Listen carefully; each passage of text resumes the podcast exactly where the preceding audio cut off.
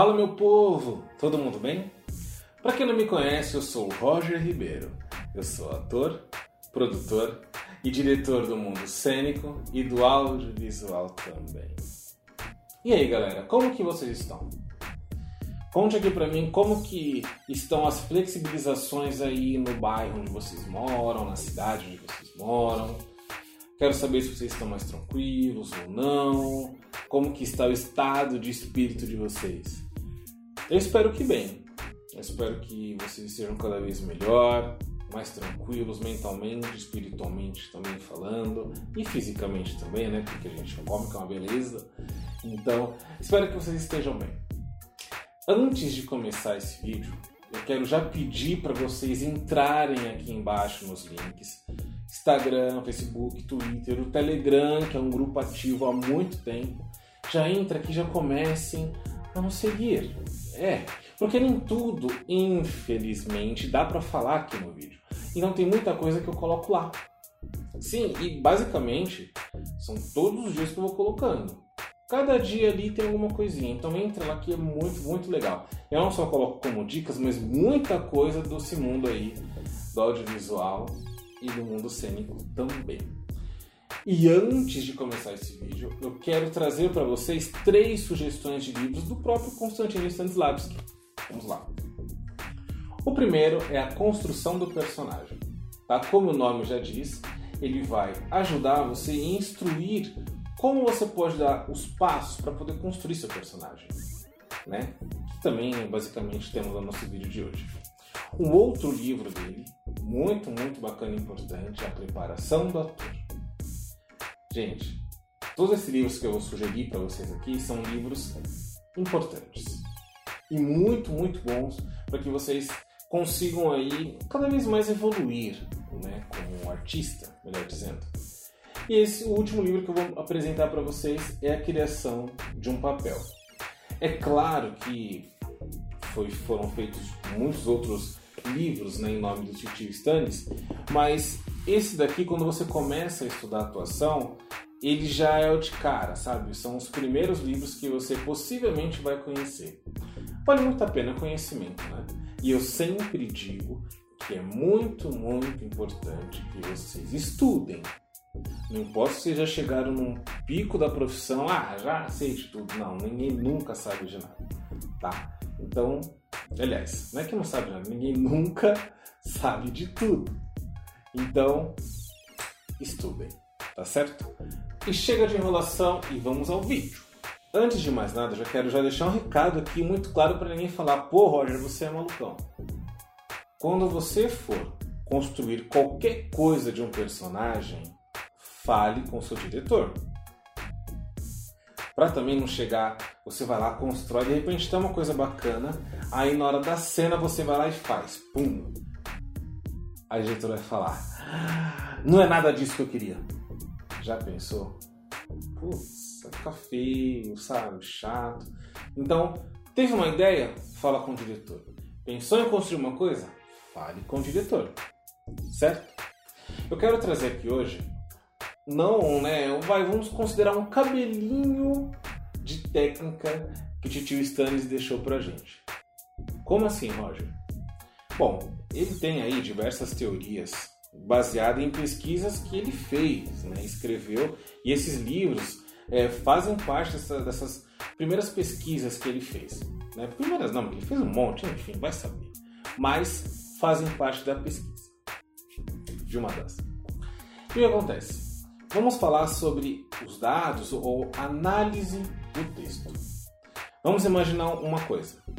Imaginem que vocês ganharam um papel de um personagem, que seja do audiovisual, seja cênico, vocês ganharam. E aí vocês receberam um roteiro, ou então as primeiras 10 páginas da obra, se for no caso uma novela, uma série, é, ou então um roteiro inteiro para um filme, um teatro, ou argumentos desse roteiro, não importa. Que você tenha recebido esses dados, essas coisas o que você vai começar a fazer para dar os primeiros passos ali, começar a construir o esqueletinho do seu personagem. Você vai analisar esse texto. É um trabalho que é seu inicialmente, tá? Você com você mesmo. Então, todo roteiro, toda história, ela tem o seu objetivo. Sei lá, vamos colocar. O objetivo dessa obra aqui é falar sobre a desigualdade no Brasil, ou falar sobre o desemprego, ou falar uma história de amor, que seja. Não importa o tema. Ela vai ter um objetivo para chegar no público. Maravilha. Para esse objetivo acontecer, todos os objetivos, digamos assim, dos personagens também terão que acontecer. É claro que pode ser que esse tenha um objetivo ele não conclua, esse outro conclua. O que acontece é que todos os personagens vão em busca do seu objetivo. E acontecendo isso, obviamente vai atingir o objetivo da história. Então, para você começar a construir o personagem, e eu não estou falando ainda da gênese, né, como todo mundo diz, ou a, linha do tempo, que é aquela construção do personagem, onde você coloca uma história inteira. Eu ainda não estou falando disso. Eu estou falando do que? O seu personagem dentro da obra, ele também vai precisar de um objetivo, um super objetivo, um macro e um micro também. Aí você vai falar, nossa, Roger, mas quatro objetivos? Não é redundante isso? Não. Por que não? Um super objetivo pode ser aquilo que o seu personagem ele precisa realmente alcançar, fazer. Mas para ele alcançar esse super objetivo, ele precisa do quê? De um outro objetivo. Um objetivo menor, digamos assim. Isso, numa escala aí decrescente, tá? Baseado nisso, vai ter um macro e um micro. Sabe aquela coisa de step by step, né? Um passo de cada vez? Então, para ele chegar aqui nessa maior casa, ele vai precisar realizar esse, depois esse, depois esse, depois esse. É isso. Então, construa essa parte de objetivos do seu personagem, tá? E como? Tudo isso você vai fazer na sua casa, ali, pensando, olhando o roteiro, imaginando e etc. Outro ponto. Dados de personalidade. Então, por exemplo, que seja uma história de amor. E aí o seu personagem, para você, baseado no que você entendeu, né, no roteiro, ele pode ser um personagem extrovertido, um personagem introvertido, né, aquela pessoa falante, então aquela pessoa mais reclusa. Isso é importante você colocar na sua construção do personagem para que você comece a entender os padrões de reação que ele pode ter dentro do texto, que já entra no próximo, nesse próximo tópico. Padrões de reação, gente, é muito importante. Muito. E é uma das coisas que eu mais gosto de construir um personagem. Por quê? Vamos imaginar uma outra história que esse personagem está andando em uma rua à noite. Semi-escura, vai. Você tem poucas luzes ali. Ele vai andando, lari, lari, lari. De repente ele vê, sei lá, alguma coisa no chão. Ele olha, fala: Nossa, que isso? Vai pegar. Quando ele pega, chega um assaltante. Fala, é um assalto, passa tudo. Que o personagem, como o personagem vai reagir, né? Aí depende. Tem uma reação que acredito que algumas pessoas já fizeram, que é, não, toma aqui. o que, que você. Ah, é celular, é carteira, é bolsa e tal. Ou então, o personagem ali, pego de surpresa, pode até querer agredir fisicamente o bandido. Isso também é um padrão de reação, não é o correto, mas é um padrão de reação. Claro, gente, lembrando, tudo isso é dentro da história, um roteiro, um exemplo, tá? Mas é importante você ter isso para justamente ficar cada vez mais orgânico para o seu personagem, como que ele vai reagir de acordo com a história, tá? Eu falei da rua, esse é um outro ponto importante, extração social. O que eu quero dizer com isso? Vamos supor que essa rua seja num bairro nobre ou numa periferia, ou não sei o que, que ele está andando, mas e se ele não for dali? Então, onde, de onde vem o seu personagem? Qual é a classe social dele? É classe alta, média, baixa? Isso também é legal, porque ele vai, de acordo com aquelas outras coisas que eu já comentei, ele vai reagir bastante com as questões do texto. É, De repente, a forma de falar, se tem muita gíria, se não tem muita gíria, a forma de se colocar, o intelecto também é importante, porque tem muitas pessoas que podem acreditar que uma pessoa pobre, de classe, de classe baixa, né, tem um intelecto mais baixo também, quando não. Não justifica.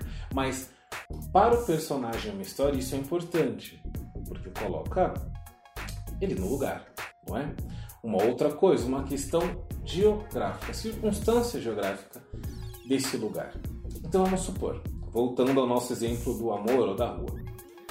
Onde está se passando essa história? Ah, essa história se passa em São Paulo. Legal. Esse personagem, ele é de São Paulo, será?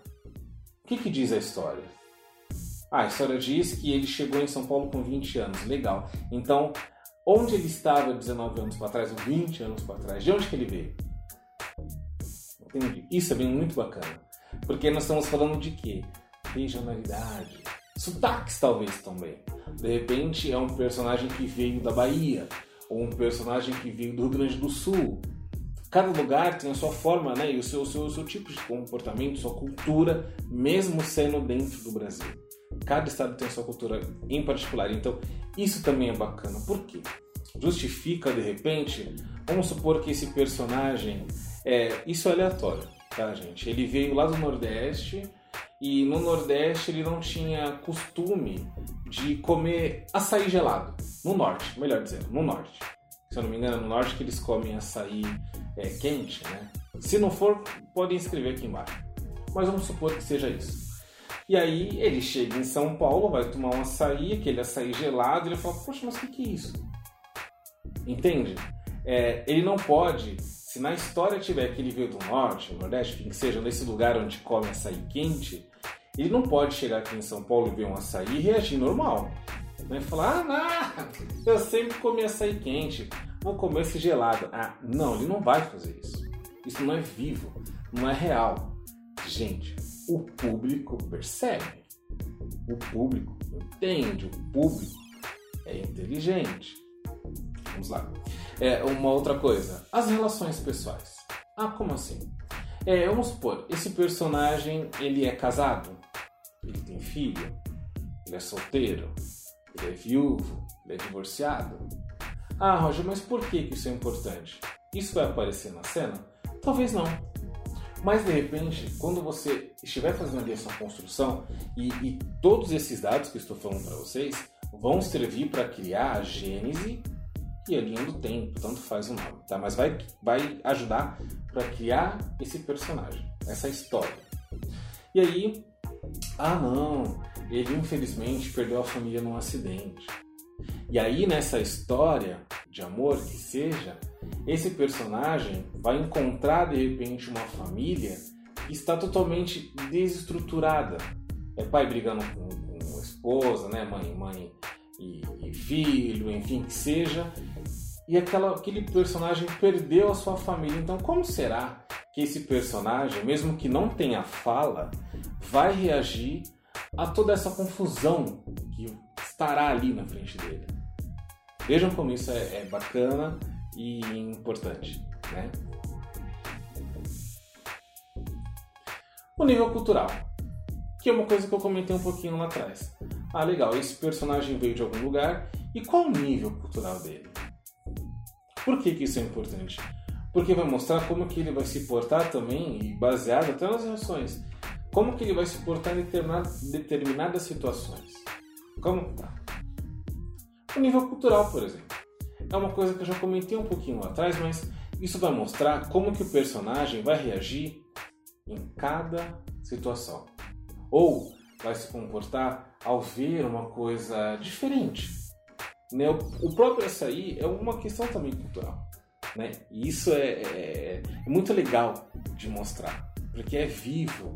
Né? E nisso, vamos imaginando, ó, nós passamos ali ó, da parte inferior já estamos chegando na cintura, vai, do personagem. Tá. Outra coisa. Fobias. Isso.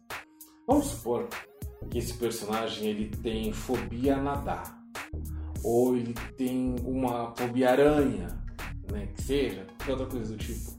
E aí, dentro dessa história, o momento que ele está ali jantando, ele olha, vê uma barata, vê uma aranha.